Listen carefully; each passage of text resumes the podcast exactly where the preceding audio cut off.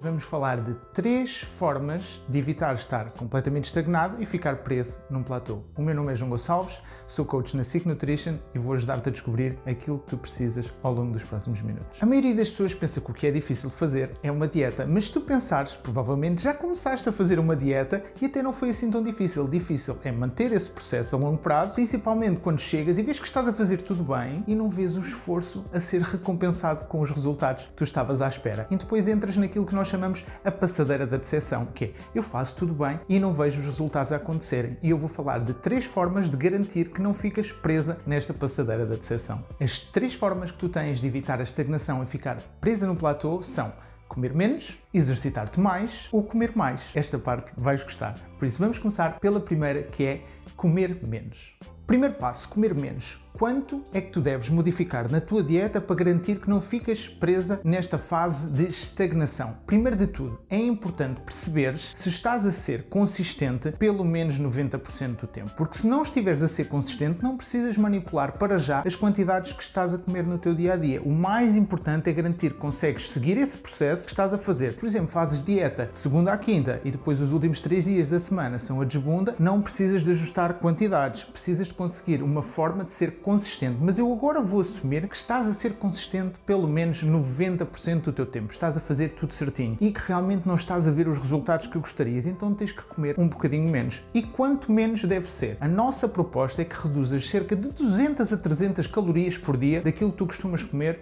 e que não estás a ver resultados. E o que é que é isto de 200 a 300 calorias por dia? Muito simples. Imagina que reduzes duas peças de fruta ou duas colheres de sopa de azeite. Tão simples quanto isto. Isto equivale entre 200 a 300 calorias calorias por dia. Ou então faz um balanço 50-50. Corta uma peça de fruta por dia e uma colher de sopa de azeite e avalia os teus resultados ao longo das semanas, porque esta redução calórica vai te permitir sair dessa estagnação. A segunda forma de conseguir sair deste processo de estagnação é começares a exercitar-te mais. Se neste momento o teu treino é mais focado no treino de força, fantástico. Nós adoramos que sigas um treino de força porque é o mais importante para ti no que toca a conseguir ter um corpo mais tonificado. Mas se tu queres aumentar o teu dispêndio calórico todos os dias, a melhor forma será ou aumentar o teu treino cardiovascular e tentar queimar mais 300 a 400 calorias por dia. Uma média de 300 por dia já te vai ajudar a ver mais alguns resultados. Ou se preferires, podes aumentar o teu NIT, ou seja, o teu número de passos que fazes no teu dia a dia. Se aumentares entre 2 a 3 mil passos por dia, já deverás ver uma diferença.